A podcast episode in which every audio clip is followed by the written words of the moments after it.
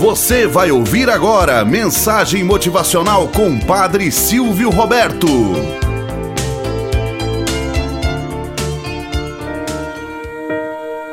Olá, bom dia, flor do dia, cravos do amanhecer. Vamos à nossa mensagem motivacional para hoje. A figueira e o bambu. Me explica como a figueira, a árvore frondosa e imensa, que precisava de quatro homens para abraçar seu tronco, se quebrou. Caiu com o vento e com a chuva, e o bambu, tão fraco, continua de pé. Filho, o bambu permanece em pé porque teve a humildade de se curvar na hora da tempestade. A figueira, por sua vez, quis enfrentar o vento. O bambu nos ensina sete coisas se você tiver a grandeza e a humildade dele, vai experimentar o triunfo da paz em seu coração. A primeira verdade que o bambu nos ensina é a mais importante: é a humildade diante dos problemas, diante das dificuldades. Eu não me curvo diante do problema e da dificuldade, mas diante daquele, o único, o princípio da paz, aquele que me chama que é o Senhor. Segunda verdade, o bambu cria raízes profundas.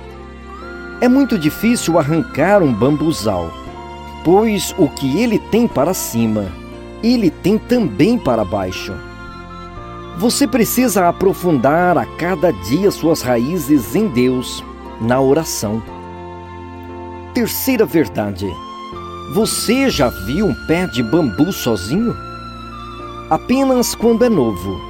Mas antes de crescer, ele permite que cresça outros a seu lado, como que um corporativismo. Sabe que vai precisar deles.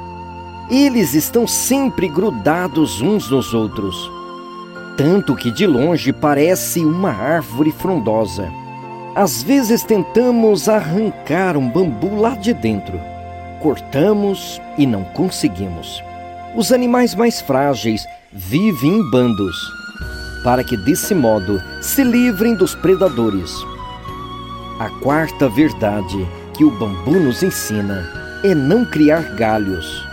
Como tem a meta no alto e vive em moita, uma grande comunidade, o bambu não se permite criar galhos.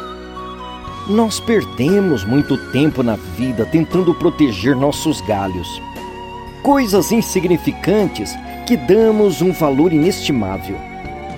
Para ganhar, é preciso perder tudo aquilo que nos impede de subirmos suavemente. Quinta verdade: o bambu é cheio de nós e não de eus. Como ele é oco, sabe que se crescesse sem nós, seria muito fraco. Os nós são os problemas e as dificuldades que superamos. Os nós são as pessoas que nos ajudam, aqueles que estão próximos e acabam sendo força nos momentos difíceis. Não devemos pedir a Deus que nos afaste dos problemas e dos sofrimentos. Eles são nossos melhores professores, se soubermos aprender com eles. A sexta verdade é que o bambu é oco, vazio de si mesmo. Enquanto não nos esvaziarmos de tudo aquilo que nos preenche, que rouba nosso tempo, que tira nossa paz interior, não seremos felizes. Ser oco significa estar pronto para ser cheio do Espírito Santo. Por fim, a sétima lição que o bambu nos dá: ele só cresce para o alto ele busca as coisas do alto. Essa é a sua meta. Aprendamos com estas lições. Tenhamos um bom dia na presença de Deus e na presença daqueles que nos querem bem.